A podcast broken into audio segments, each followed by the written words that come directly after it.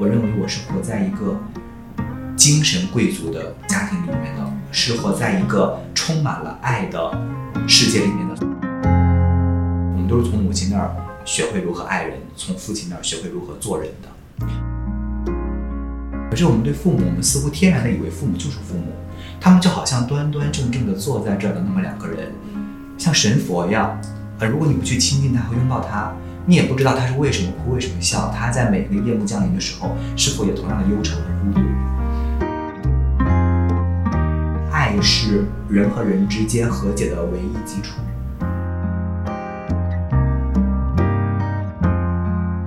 Hello，各位网友，大家好，欢迎来到今天的围炉 Talk，我是主持人小瑞。今天呢，我们是请到了青年学者，也是内地非常知名的访谈人物的主持人和作家毕向南老师，欢迎一下。谢谢。哇，我的师哥真的是非常厉害，我被誉为这个中国新生代里面学历最高的主持人，而今天是拿新的身份来跟我们见面，其实也不算新身份了，因为这也不是第一本书。对。要不要先跟大家讲一讲这本在你们离开以前的书名是怎么决定的？其实我昨天跟一个老师吃饭，然后比较业界很有名的前辈，他就七十多岁了，然后他跟我说：“你这个名字真敢起呀！”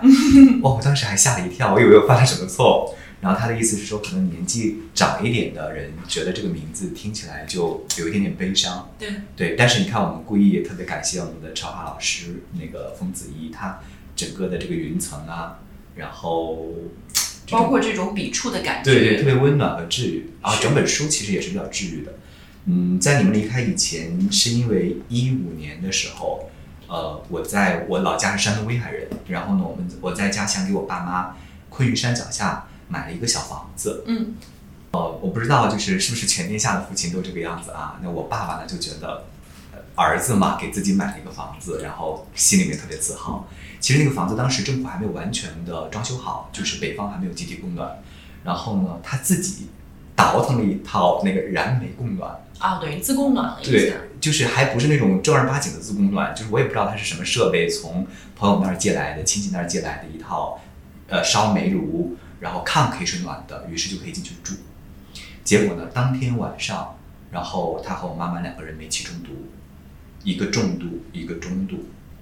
哦，我那年才二十六岁，我我吓坏了吧？就是我可能我们每个人的成长的过程不一样。对于我来讲呢，就是是在一个特别亲密的家庭关系里面长大的。也说在我的人生旅程当中，没有想到在二十六七岁的时候要同时一夜之间面对父母要一起离开我这样的一个准备，完全没有。所以呢，从那之后呢，我就一直在思考一个问题，就是假若有一天。或者假如那一天，因为我还在北京读书，当时我接到这个消息的时候，已经是一周以后了。我大伯跟我说的，我爸妈没事儿了，我才真正知道了原因。平时呢，我和我父母之间，我爸妈特别有意思，尤其是我妈妈是一个性格特别大大咧咧的人。嗯。我一会儿再说我妈搞笑的人生片段啊，我觉得她就是一个笑话。这样说真的好吗？就双引号，就很可爱。就我妈妈在我心中一直是我的小公主。嗯，对。然后呢，嗯，那那一天之后呢，我就在想，如果有一天他们同时离去的话，我真的了解他们吗？我有没有像，包括书里面也写到了，有没有像打开过自己一样打开过他们？有没有像爱过自己一样爱过他们？我有没有了解到他们童年的阴影、青春的阵痛？他们一生爱过谁，恨过谁？然后他们那些不甘欲望，包括他们的性呢？就是有的时候我们了解我们自己，我们都觉得，随着二十岁、三十岁、四十岁，随着你人生阅历的不同，遇到的人不同，爱过的人不同，你会打开自己很多很多的不一样的东西。对啊，可是我们对父母，我们似乎天然的以为父母就是父母，他们就好像端端正正的坐在这儿的那么两个人，像神佛一样。呃，如果你不去亲近他和拥抱他。你也不知道他是为什么哭，为什么笑。他在每个夜幕降临的时候，是否也同样的忧愁和孤独？所以我从那儿之后呢，我就每年的春天和秋天带他们出去旅行两次，到现在已经十八次了。因为我们做主持人出身的，然后呢，我和父母的旅行也不是简简单单的旅行，啊，会有记录的习惯。对，我会比如说二零一二年九月十二日晚，杭州西湖，然后呢，我就租一辆划船。然后我们三个人泛舟西湖，晚风徐来，清风拂面，海棠花盛开满溪。就是它有一个大山大海的移情效应。嗯，然后呢，我就让他们给彼此写情书，然后让他们当面说“我爱你”。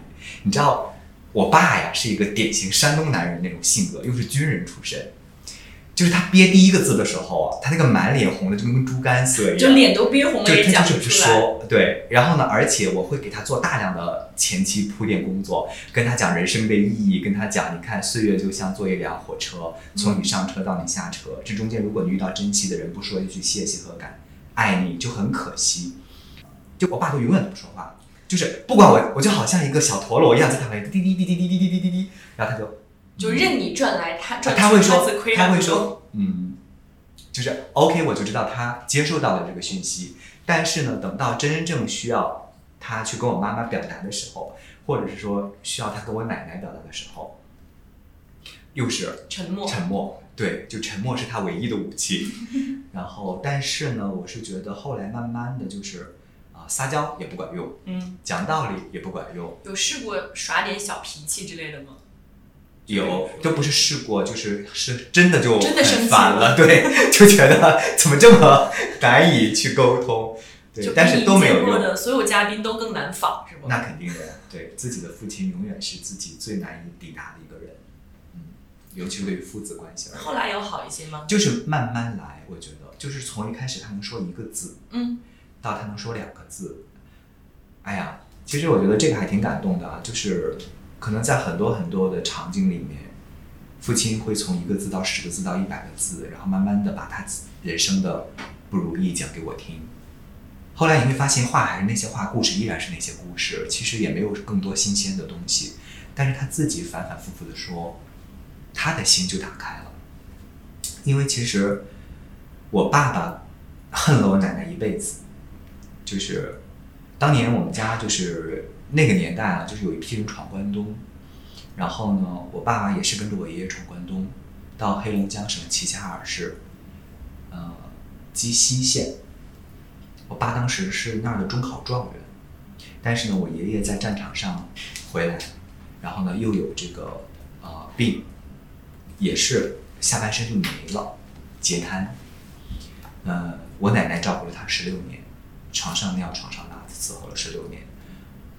其实我奶奶也特别不容易，她也是大地主小姐家庭出身，就是就所以说，哎，我有时候觉得就是在时代面前啊，就是每一个具体的微小的生命根本微不足道，你再怎么抗争，再怎么努力，都要随着这个历史的沉浮去沉浮。所以我是一个，其实我是一个活得特别的谨小慎微的人，就是很多东西我愿意用更宏大的一点点的视角去看，因为我我在我奶奶、爷爷和爸爸妈妈身上看到了这些创伤，但是因为我奶奶就不让我爸读书了嘛，就让他那个时候还叫下来挣工分儿。啊，挣工分儿、啊，对，还是要靠挣工分儿。可是，偏偏呢，我爸的班主任惜才，然后呢，我爸的班主任就三次登家门，就是说我爸由来他来抚养，他来交学费，让我爸念这个书。我奶奶就没让，啊，因为我奶奶身上也确实是，如果我们还原人性啊，我奶奶身上也确实是有娇娇二气，就是是哎，我我有时候觉得人性很复杂，就是我这么说我奶奶，我一点都没有就是觉得对她不尊敬，嗯因为我奶奶是我最好的朋友，我也是我奶奶最好的朋友，我跟我奶奶什么都能聊，连我和我的这个女朋友怎样怎样谈恋爱，怎样怎样，甚至连性都可以聊。我我奶奶，嗯，八十多岁的时候，有时候有次跟我聊，她说她也会很后悔，但是当时她就会觉得自己的人生特别不公平，为什么这一切都要她来承担？所以她希望自己的儿女也能够帮忙承担。可能她没有做到那么伟大的付出吧，但是她也是一个很努力的母亲，对，那是她那个时候可能能做出的对相对最尽力了，对最尽力了尽力的选择了。但是呢，从那之后呢，我爸的人生就一蹶不振，嗯，然后呢，就一直在走下坡路。他的同龄人，他的，然后他的性格又属于那种特别的刚硬、要强，要强、倔强、不服输，但同时又，嗯，好听点叫很有原则，嗯，就是不好听点就是特别不灵活。所以在这个市场上，在这个社会上，比如说他有提拔的机会，从来不会阿谀奉承或者是溜须拍马。当然，我特别感谢他这一点啊，我觉得我爸爸给我做了一个很好的守住人生底线的一个规范。嗯其实我我觉得，不管是世界上哪一个流派的心理学家，现在一个比较明确的概念就是，父亲永远帮我们去规划了人生的底线，他教了我们的规范，妈妈永远给我们界定了如何与人进行亲密关系的相处。所以，其实等我们现在长大以后，我们会发现我们身边很多同龄朋友，他和女朋友的关系处不好，而她外形条件特别优秀，但是总是和男朋友分手。然后她结婚之后，其实你会发现到头来，都是会找到自己和妈妈，或者是妈妈给你从小形成的一种对待亲密关系和对待情感的一种态度。我们都是从母亲那儿学会如何爱人，从父亲那儿学会如何做人的。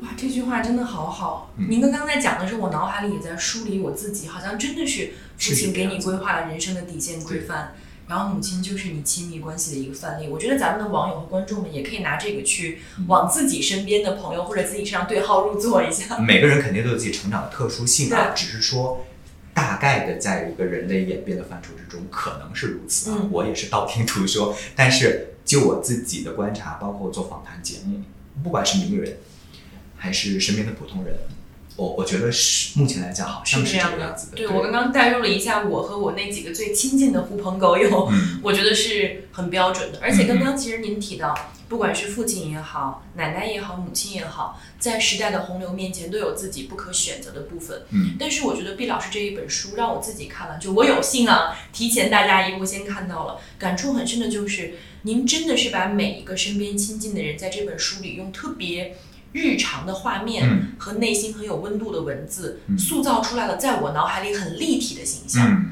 就是您刚刚讲带父母出去旅游、拍摄什么，我都能脑补出来。嗯。而且我还记得你有就在里面写到妈妈这一部嗯分，说妈妈其实也经常很心疼她，因为妈妈九岁就没有没有了妈妈，妈的妈妈，而且包括您说妈妈在奶奶嗯。走了之后有一次说，我真的很想对她好，但是我不知道该怎么做到。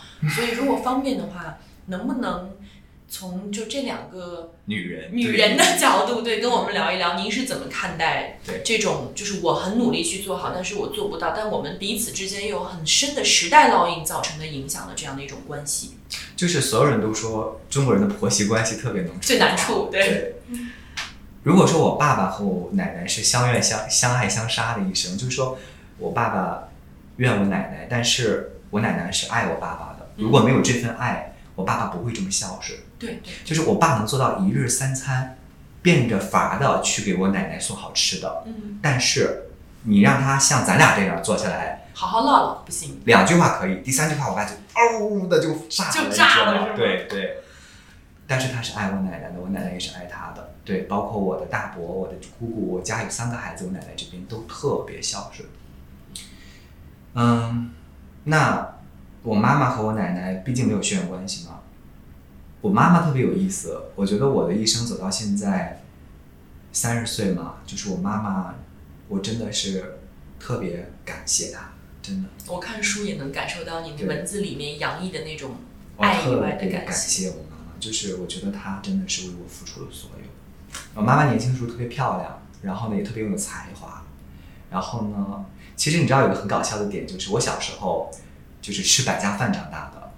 嗯，我觉我我觉得我后来的职业跟我妈妈有很大的关系，就是因为我妈妈不会做饭，做的饭，我书里面有写到一个小细节啊，就是我小舅，我妈妈刚结婚的时候，对我舅舅来我们家做客，啊，我妈妈呢就觉得感谢我舅舅嘛，就是她不是九岁的时候，我妈妈就姥姥就去世了嘛，是我小舅和我大舅带她长大的，他们感情特别特别深，我们整个大家族就是那种相互之间感情特别深的那个家族，没有任何的矛盾。然后呢，我妈妈呢就自己蒸了一锅馒头，然后就想让我小舅带回去，然后当干粮。然后呢，我小舅在我们家吃完之后，其实我我跟我小舅家相隔就十分钟的车程，十几公里。从从那顿饭十五年，我小舅就再也没有来过我们家，就是再也没有来我们家吃饭。然后呢，后来我我长大之后，我就听我大舅妈跟我说，你知道我小舅回去就告向我大舅哭诉说，我的天哪，小舅蒸那个妈妈蒸小妹蒸的那个馒头又黑又硬，就是上战场能够直接当炮弹用。然后再也不去你家吃饭了。对，但是他盛情难却，他还不好意思打击我妈妈的热情，就背着十几个馒头走了。然后呢，他真的就觉得背了一筐地雷。然后他就跟我大舅说，又悄悄跟我大舅说，你千万不要跟任何人说。但是我大舅转头就告诉了我大舅妈，大舅妈告诉我，对对对，就再也没有人去我们家做客了。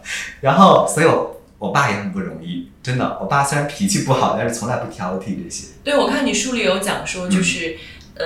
不管妈妈做什么，爸爸都会很满意的吃完。而且，哎，我还记得一个细节，就是小时候喜欢吃猪肝，嗯，然后喜欢吃肉。对。后来长大之后再回家，其实有这个健康的观念或者说口味的变化，喜欢吃素菜。对。但妈妈还是总做一大桌大鱼大肉。真的是记得你小时候爱吃什么？我不知道，我不知道大家的妈妈是怎么样子的啊？就我觉得，是不是天下所有的妈妈都这个样子？就是。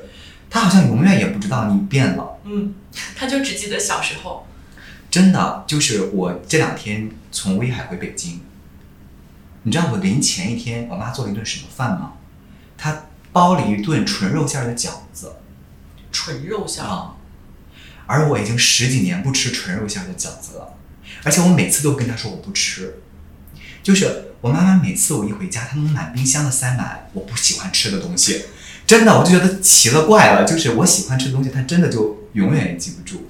后来我才知道，他记得都是我小时候吃的。对，那个时候家里条件不是特别好嘛，就是，呃，我我我好像书里面有写到一个小细节，就是那个时候爸妈在我们威海的一个塑料厂国企工作，然后妈妈特别馋肉，刚结婚没多久，那个时候我还没出生啊，我只是听我妈妈跟我讲，说下大雪有个特别大的山坡，我们威海是丘陵地区。我爸爸就骑着那种大梁自行车载着他，他们去买了十块钱的肉。我妈不是性格大大咧咧吗？她就自己开心啊，她就自行车后面晃着二郎腿唱着歌，肉掉了。回家之后发现肉没了。对，回家之后发现肉没了，然后两个人就血液里面黑色的，打着手电筒去找肉，找了一宿啊，找不到，没找到。然后我妈就蹲在雪地里面大哭。然后等我在。六七岁的时候，其实我觉得我那个时候也不是馋肉，而是就是主要怪那个卖猪肝的大叔人也很好，老让你赊账。就是 就是那个时候，我我是八零末的人嘛啊，八零末的人。然后呢，小时候会有一种卖货的方式，是那些不管卖桃子的、卖水果的、卖冰淇淋的、雪糕的，还是卖肉的，就骑着那种车或者开那种敞篷车。走街串巷似的去吆喝卖什么啦，卖卖什么啦，然后街坊邻居们都会出来买。然后呢，就有一个卖烧肉的，就每次就是卖烧肉啦，我们那土话叫卖烧油啦，就是对，就是出来买。然后小小孩们都去买，那我也觉得我应该去买。我想吃啊，想吃就想吃。对，然后我当时觉得，就是我好像那时候真的喜欢吃猪肝，然后每天就去吃猪肝，每天去吃。然后呢，因为。大家关系都很好嘛，大家都相互认识，叔叔也就给我了。然后等我妈回来，在下班在那个路口，人家堵住我妈，说你儿子今天赊了多少钱的猪肝？还钱？对对对对对，我妈也就这么给。然后有一次，我爸就跟我妈说，就是也没有必要这样吃，咱家也吃不起。说真的，那个时候，然后我妈就说了一句话，当然也是后来我爸爸告诉我的，说，嗯，别人家的孩子能吃得起的。我们家的孩子就能吃得起。当时在书里看到这句话的时候，我真的眼泪都快掉下来了，因为我真的感受到了，可能像我爸我妈对我一样的爱。就是我是小时候想买那个二十四个颜色的水彩笔，嗯，但是我就是没有那个零花钱去买，我也让他们很辛苦，就买十二个颜色的。所以有的时候童年是要用一生来治愈的。你知道今年我过生日的时候。我一个关系很好的朋友送给我一个二十颜色的水彩笔，是我今年最喜欢的礼物。嗯，我觉得妈妈可能也有这样的心态，她不是说只记得你小时候爱吃什么，而是她总想给你她曾经给不了你的。就也许现在他什么都买得起了，但他就总觉得小时候不不，他现在也是买得起。就是菜跟肉总是买得起了。开玩笑，开玩笑。私人飞机什么的我们就不考虑了。但是比起小时候让孩子吃顿猪肝都得赊账来说，妈妈肯定希望你。对，就是给你你想要的。但是各位读者们，我想提醒大家一下，最后呢，我们毕老师为什么不天天吃猪肝了？是那一章的精髓，大家一定要把这本书 就是翻开看一看，我就不剧透了吧。啊，我也不剧透了。但真的，我眼泪都快被他写出来了。看到最后一句话，笑了是吗？我整个人爆笑。对，大家一定要。一个六岁孩子的纯洁心灵就这么被大人给侮辱了。对，主要那个大叔也真的是 奇才，用尽了办法，就是既想满足你，对对，又很理解你妈妈。对，所以呢，就是你看小时候我们家，我妈妈虽然不会做饭，但她人特别善良。嗯，就是我跟你说，我们那个方圆百里，淳朴。对，我们那方圆百里，从四五岁刚会走路的小孩到六七十岁的老人家，都跟我妈混成一片，真的就玩成一片。然后我妈有段时间特别爱美，自己开了个理发店，开了两年。我爸说：“真的，求你了，就是别赔了，赔不起了，就是就是。”夏天他就买买买满了瓜果蔬菜，然后在那大家就过来唠嗑打麻将。冬天供暖气，就来理发的人只有一个，但是来玩的人有一百个。然后呢，我爸就得去供着这些，就是零食啊这些什么什么的，就每天都在陪。然后我妈就老人家不要钱，小孩不要钱，残疾人不要钱，弱势群体不要钱。所以阿姨真好，她真的很好，真好。所以我书里面有写一段话，我说。我想念一下这段话。好的，在哪里？给我们找找。就是在第四章礼物的开篇。好，您先找。同时，我跟大家也说，一下刚刚提到阿姨，呃，里面有一个小刘阿姨的故事，也是非常治愈我的一段。嗯。能让我们更好的理解，就是毕妈妈是一个什么样的人。嗯。就是妈妈，我写妈妈，我说她对生命的爱与善意，对陌生人的悲悯与同情，对普通人的理解与尊重，都已如同血液一般。流淌在我的身体里，真好。就是他就是这么个人，所以邻居家就是，嗯，不管谁家做了什么榆榆树钱馅的包子，然后呢烙的土豆饼，啊做的八宝饭，韭菜盒子，韭菜盒子就是都是很普通的东西啊，但是他们就会给我们家打电话，让我妈带着我去吃，我妈就每天带着我去吃。我爸呢就觉得丢人，就是在单位誓死不从，对，就是。然后后来时间久了呢，我也就不回家了。就是我下学的第一反应就是各家串一遍，谁家好吃我就留在谁家写作业，我就知道我妈肯定也会去。嗯。所以我觉得这个对这个环境对我来讲影响实在是太深了。就是到我后来，就是很多人问我说：“哎，你这么小的年纪，就是我，我觉得我在三十岁之前。”我把国内的非常多的，几乎所有的顶尖的名人和企业家我都专访过了，而且我跟其中的一些人啊，我觉得还是保持了非常亲密的关系。然后有人会觉得说，你在二十三四岁的时候就开始做所谓的高端人物访谈啊，你面对像吴敬琏啊、金庸啊、褚时健这样的嘉宾的时候，人家凭什么信任你？你们怎么做到平等对对对对，我真的觉得就是我天然带来的东西，就是我压根儿就没有觉得他们是什么什么有头有脸的人物，就是我不媚上，嗯，我也不屈下，对，就是你是一个，你看我书里面也写了很多路边的饺子摊的店主、滴滴司机，然后按摩盲人按摩师傅，他们都是我特别好的朋友，跟这些人我能处成这样的朋友，跟他们我也能，就是我没有分别心。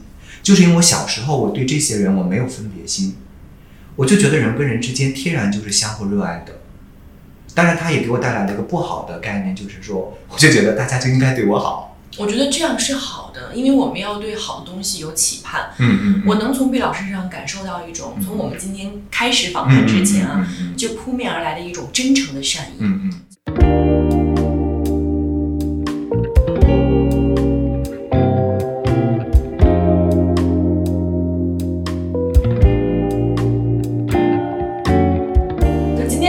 是人坐在一起聊天嘛，那多少会谈到行业里面的一些东西。我们真的是见过各色各样的人，你跟不同的人说话，会有的人开机之前跟开机之后完全是两个人，也都是多少见过的。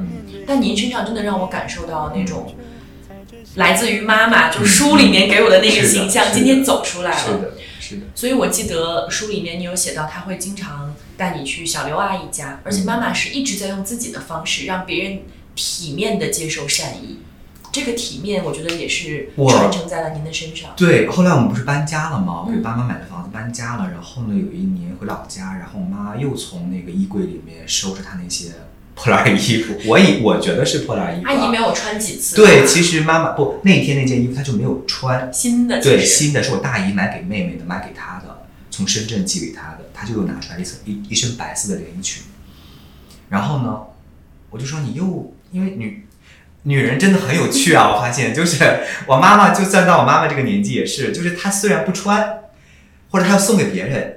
她也依然要穿在镜子前面，自己试好久，然后再问我爸爸喜好不好看，问我好不好看，然后呢再脱下来再叠起来。我以为又是一件旧衣服，你知道吗？我就说你又要送给谁呀、她就说去看看小刘阿姨。我就说这都什么年代了，你还送人家破衣服？我妈说什么？我妈就什么破衣服？这是新的，我都不舍得穿。然后就去小刘阿姨家。哦，我觉得我第一次去她家的时候是我七岁还是八岁的时候啊。但是等我就是时隔将近二十年再去他们家，哇，我才真的了解到我妈妈真的了不起，真的。因为其实我曾经做过一档节目叫《女性领袖人物》，嗯，二零一五年的一档节目，当时韩红，呃，去年疫情的时候，韩红谈公益慈善的一个片段，就是在网上爆红转，对，刷屏。那其实是三年前我跟他专访的一期节目的短视频，呃，董明珠啊，就感觉好像都是很很顶尖的各色人物。但是我真的觉得，我妈妈虽然没有什么学历，没有读过特别多的书，但她真的是一个有文化的一个大写的人，就是。啊，原来说我妈妈小时候带我去吃的那些人家呀，都是，比如说小刘阿姨，她其实是那年，小刘阿姨是十四五岁的时候从黑龙江跟着她的男朋友到我们这边打工，后来结了婚，就在我们老家安家了。但她老公呢，可能人生过得也是不如意吧，婚后之后呢就迷上了酗酒、赌博。就是他们家被拆的，被她老公拆的，连门都被拆卖了。然后呢，他又没有爸爸妈妈，就小刘阿姨是个孤儿。嗯，然后他自己的儿子，在那一年骑着摩托车回来跟他爸妈要学费，他爸不给，也是喝完酒嘛，就暴打了他儿子一顿。然后他儿子就一怒之下，一气之下骑着摩托车就走了，结果当天晚上就出了车祸。死了，死掉了。那这个对于小刘阿姨来讲，我觉得就有时候人生，嗯，真的没有办法用语言来形容，就是没有爸爸妈妈，一个孤儿，然后跟着自己的丈夫，然后丈夫又变成了这个样子，然后自己的儿子又走了。所以后来你知道吗？我后来二十年之后，我去给小阿姨送这件衣服，小阿姨就抱着我就哭的不行，然后最后，然后小阿姨住在一个山坡上。你说她像你们村子的一个离岛一样，啊，就他住的很远很远的地方，那个房子是他们自己盖的，他们买不起房子，是他们一一砖一瓦两口小两口自己动手盖的，离我们那个社区特别远，在一个山头上，所以我们我们走路就要将近二十分钟，穿过一个小山包，然后呢去他们家，然后完结束之后往回走，小张阿姨就抱着我哭，然后你知道吗？就是。往下面走的时候，就是要走一条山间小路，然后回头看，小刘阿姨就穿了那身白连衣裙，她还试在身上啊。旁边是一棵那个无花果树，绿绿色的挂满了无花果，她就一直这么冲着我们招手，她就不动，知道吗？一直到我们彻底消失在视野上，她就一直在这么冲我们招手。哎，我有时候觉得她不是对我们的留恋，她是对生活一点点温情的留恋。是。然后小刘阿姨。给我们，嗯，准备了土豆，就她自己园子里面种的嘛，蒜头、豆角，各种各样的。我妈也都每次特别的兴奋的就欣然接受，对，欣然接受。我觉得这种欣然接受对被帮助的而言是一种，是一种平衡感吧。嗯，是一种生命的满足感和自己也是付出过的。人不是不是所有人都希望永远得到的。对对对。对。后来原来我才知道说。哦，以前我妈妈每天晚上去吃饭，因为他们家那个时候没有小孩了嘛。去别人家呢，我还跟小孩一起玩。然后他们家老公也不在家，也没有小孩。每次他们其实几分钟就三两口子把饭吃完了，然后就去隔壁的一个非常小的一个炕头，北方是炕，坐着。然后呢，小刘阿姨每次总是说不上两三句话，就开始抽泣哭。我妈妈也什么话都不说，就那么拍着她的肩膀，然后坐半个多小时，然后就走回家。二十多年之后，我才知道，原来我妈妈不是带我去吃饭的，她是带我去安慰小刘阿姨的。然后我再回头想，哦，原来，我就想跟我小时候经常去的那几家，什么国光嫂呀，什么这个这个这个奶奶啊，呃陆奶奶啊，等等等等，他们刘大叔，他们要么就是腿瘸，要么就是儿女不在身边。要么就是像我刚嫂特别有意思，她是一个特别热爱音乐的人。那个时候《还珠格格》特别火，他们家没有条件啊，他就去租人家的收音机，买磁带，放那个两个姑娘，对吗？是有这么一首歌。有一个姑娘啊，有一个姑娘，她家呢就种满了各种各样的蚂蚱菜花。就虽然他们家没有钱买名花，我不知道你知不知道什么叫蚂蚱菜花，就是很小很小的一种，就是红红的那种，各种颜色都有。啊就是跟野地里的蚂蚱菜一样，还有什么鸡冠子花，就特别不知名的一些小野花，它都摆了满园子。你看那个国光嫂就是一个，她我虽然叫她国光嫂，但其实跟我妈妈年纪差不多大。她就是一个虽然也生活在社会的我们所以为的底层，物质生活极端贫乏，但她如此热爱美、热爱音乐、热爱生命灿烂的东西。就是她可能缺乏一个人可以共同分享，在那个时代的那个农村去懂她。因为身边很多的朋友就会说：“你看你们家穷成那个样子了，你还每天抹口红，你还每天唱歌，每天跳舞。”但是我妈妈懂他，嗯，所以后来知道我吃的原来不是百家饭，是百家情。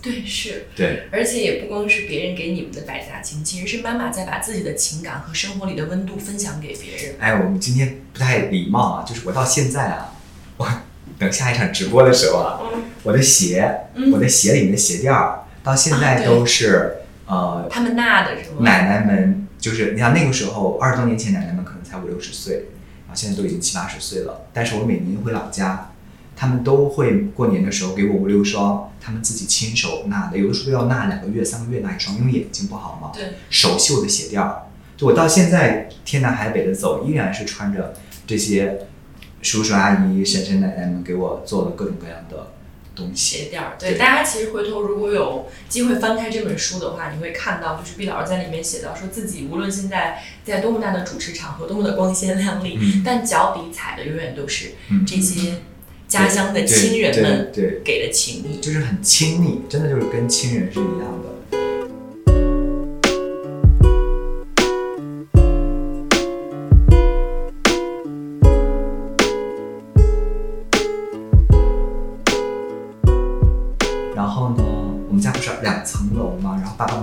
层，然后我和奶奶住在一层。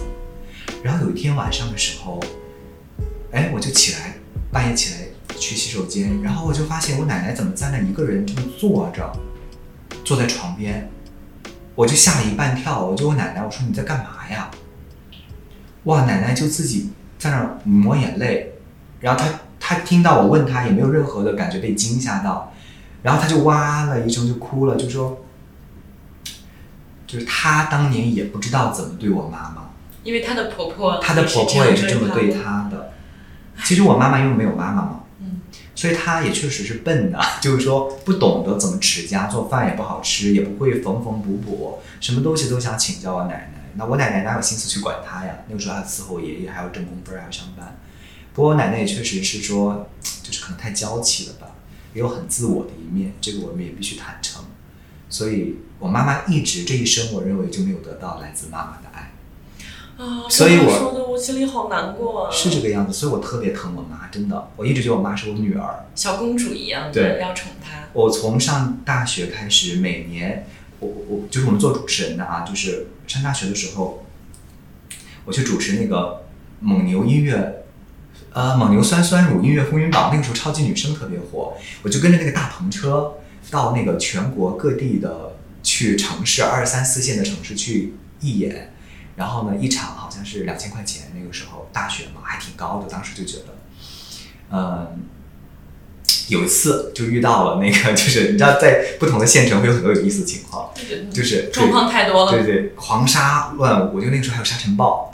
然后呢，有一些当地的，我们不能用这个词啊，有一些当地的游民，就是不工作的一些社会青年，社会青年们来收保护费，然后呢，就跟我们这个活动组的人要收保护费。那我们活动组的人又仗着自己人还是比较多的，就不给。然后两方就在狂杀漫舞之中打起来了。然后呢，连女生都化妆老师都上阵去抓头发去了。我很尴尬，因为我在台上，还拿着话筒。我在想，而且一个人都没有，你知道吗？就是一个观众都没有，就是旁边在打架的人。我在想，我是开场还是不开场？主持还是不主持？一定要主持，因为要拿这一场的劳务，必须要主持。对，当时真的就是说。我真的是为了劳务，我真的就是为了那两千块钱的劳务，就是好像说是因为冰箱还差八百块，对不对？对，当时我想给妈妈买个冰箱，然后就还差八百块钱，我觉得一定要。哦，我跟你说我还好，那个拉小小提琴的小姑娘在上面边拉边哭，就是 拉一首《梁祝》。因为因为是这样，因为我们都是名牌大学毕业的，就是谁见过那个场面呢？对对对，啊没还没毕业呢，还在念书呢，确实没有见过那个场面，而且害怕，他害怕。就我还得边主持边摸着他的头，安抚他。然后呢，最后结账的时候，那个大姐，活动组的大姐，满脸被人抓的都是血印子，但是也不是真正的血啊，就是抹抹了一下。不知道在哪抓伤。对他已经习惯这种场合，他特别泼辣干练，就是满口叉叉叉说什么什么说。啊，给我数钱说，哎，你小伙子可以。他说我没见过你这种的，就是你也不下来帮忙打架，然后你也也没有观众，你在那上面念啥呢？就是我说，我说我得把合同履行完，你们不能毁约，得把钱给我。所以，然后两千块钱到手，八百块钱给家里填补了冰箱，然后你知道吗？那剩下一千二百块钱，我就转头去了那个东单，还是还是王府井的一个商店，我忘了商场，我就给我妈买了一千一件一千二百块钱的衣服。哇，那个时候啊，已经很贵了，放到现在也不便宜的。就是，我觉得我给我爸妈买任何的东西，都是，我都从来就压根没看过价格，反而我给我自己买东西，我会这个值不值呀，或者是怎么怎么着。这么多年吧，我爸妈、我妈妈的衣服、首饰、化妆品，我觉得我我妈真的是，所以前面有开玩笑说我妈也没钱嘛，就是说她不需要花钱。就是我妈所有的东西都是我帮她打理好了，对，打理好了，她也习惯了。哎，那您觉得您是是因为妈妈的性格，所以让你长成了这样性格的一个人吗？就是你对他们的这种爱，其实是我自己觉得应该我作为榜样的，就把父母当成孩子在宠的一种状态。就是我觉得，你知道吗？这个世界上只有一个字是骗不了人的，就是爱。就是无论你跟你的儿女。因为我这书里面写了好多普通人的故事，对吗？有三十二个平凡人的故事，有一张是阿武的故事，一个盲人，我的盲人按摩师傅，他在十二岁的时候，他长得特别帅，真的就是那种欧洲加中国混血的那种感觉真的帅，对，一米八六的大个子，可惜眼睛看不见。然后呢，他是十二岁的时候出一场车祸，他爸爸当年在外面打工，他出车祸之后，他爸爸回来了一次。在他睡觉的时候，一直摸着他的头，对，唉声叹气。他没有睡着，因为他平时跟爸爸交流就少。平时爸爸就是在外面打工，春节才回来，留守儿童嘛。但是他爸爸那天晚上给他枕头底下塞了三千还是五千块钱的，我忘了啊，是三千块钱，就从此再也没有回来过，就把他抛弃了。然后后来呢，现在他爸爸年纪大了，然后回了老家，嗯。就通过村里人传话，通过家族的人传话，说希望阿武能回来赡养他。阿武就跟我说，他说我可以做到每个月给他抚养费，但是我我不接受他，这个不接受没有恨。他说我用了人生漫长的时间跟自己和解，接纳了一个残缺，这个残缺是我的人生没有父亲，就是人家都有父亲，那我的人生没有父亲，我接纳了这个就是一场和解。就是这就是我的和解，而我的和解不是说我必须得去像大团圆一样去跟我的爸爸相拥而泣，说哎呀爸爸你终于回来爱我了。他说那没必要，我也不恨他。所以，那很多人指责他说怎么怎么着，我一点都没有指责他，真的，我就觉得爱这件事情只有他自己能感受到，爱是骗不了人，也装不出来。对，后来我才知道说书里面有写到很多，原来不是天下所有父母都那么爱儿女的。我身边好多好朋友原来没有得到像我一样来自父母的爱，所以虽然我家庭条件一般，甚至在中间几年因为我爸爸生意失败的原因，可能家里还负着债，但是后来迅速好起来了啊。但是呢，总而言之，我认为我是活在一个精神贵族的家庭里面的，是活在一个充满了爱的。世界里面的，所以我现在我觉得我妈做的真正的了不起的一点在于，她在我童年的时候该守在我身边的时候，给了我无穷无尽无私的爱，然后他在我成人之后，迅速的得体的退出了我的生活。我觉得这个很少有人做得到，大部分的悲剧在于你该给孩子完整陪伴的时候，你缺位了，然后你自私的去实现所谓自己的东西。然后呢，你该退出的时候，你又不跟不肯放手，你又希望自己的生命能够依附在儿女身上。而且我觉得在你书里面的很多表述当中，我能感受到，嗯，妈妈给了你很多可贵的品质，嗯，让你走到今天。但更重要的是，你返回去渡了他们。怎么说渡了他们呢？我觉得爸爸跟奶奶的和解，或者妈妈跟奶奶的和解，你有非常大的作用。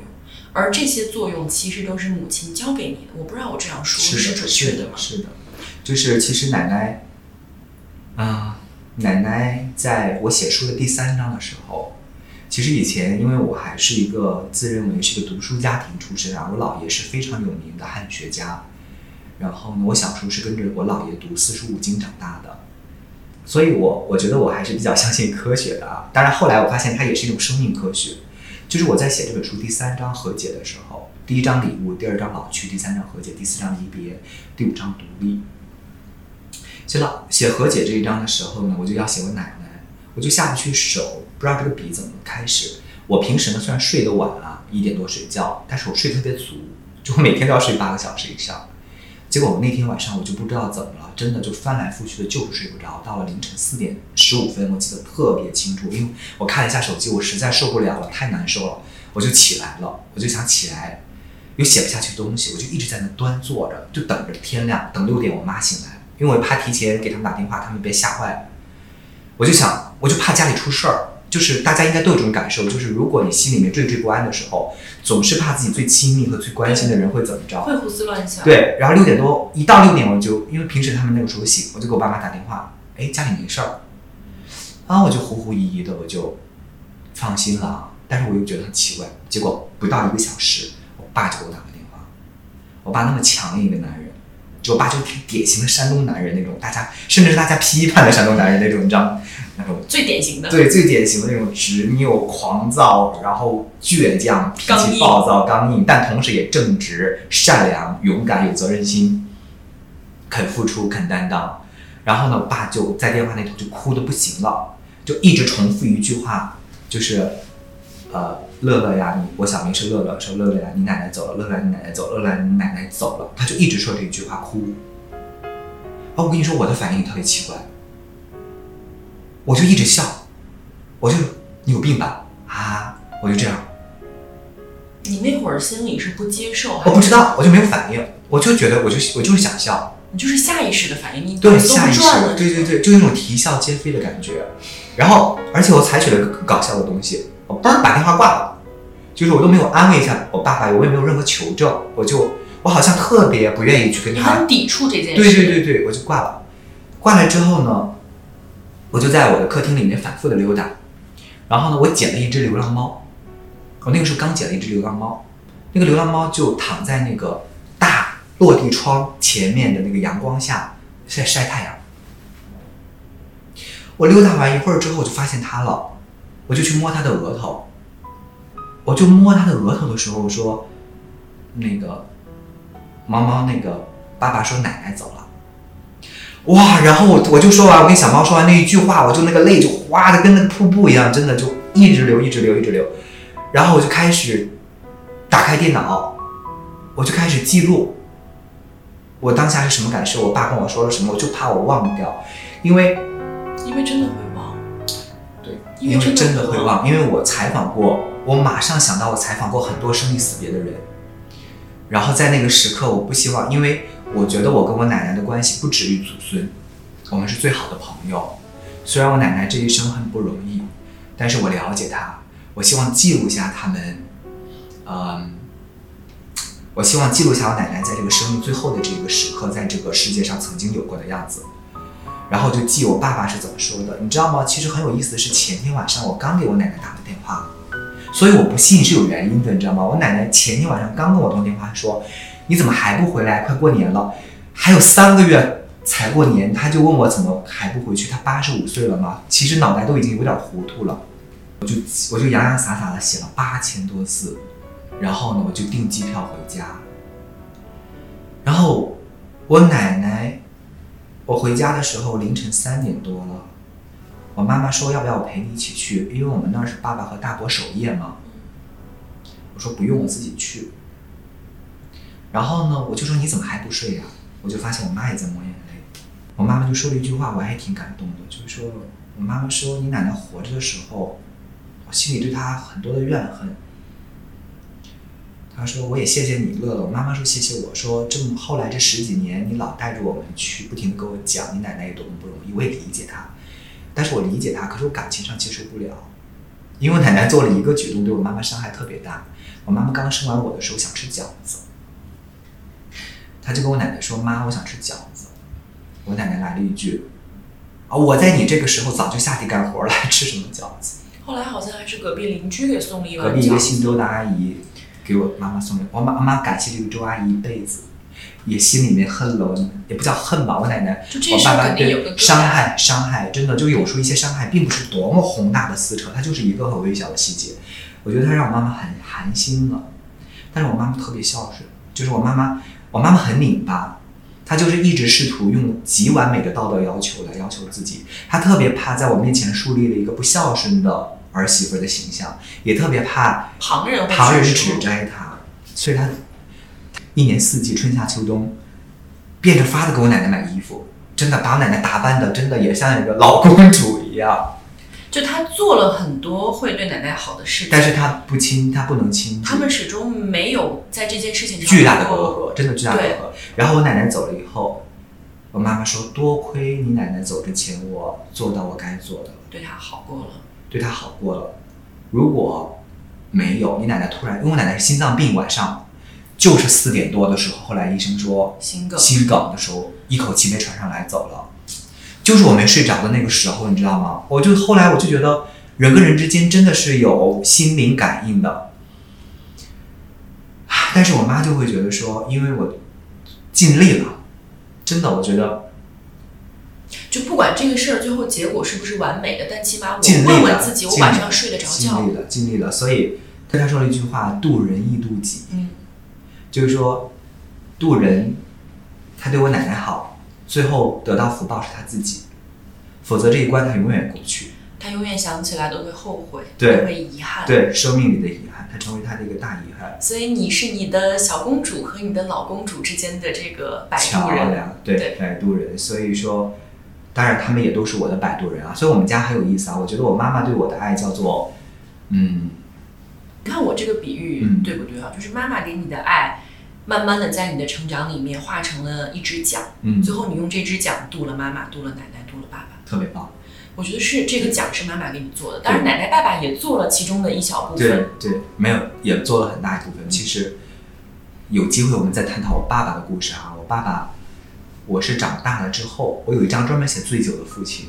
那张有，就说，对，哎呀，最后你还劝妈妈说，对，让他喝吧，就是，就是让我爸爸去尽情享受他的人生。